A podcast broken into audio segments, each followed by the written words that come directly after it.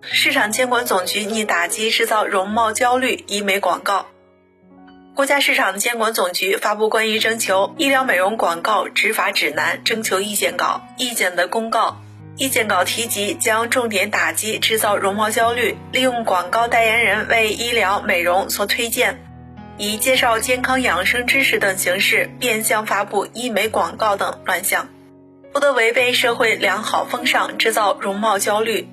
不得将容貌不佳与低能、懒惰、贫穷等负面评价因素做不当关联。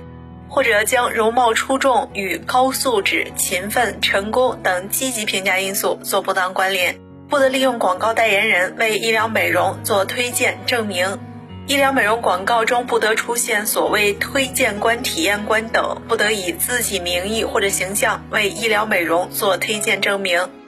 不得以介绍健康养生知识、人物专访、新闻报道等形式变相发布医疗美容广告。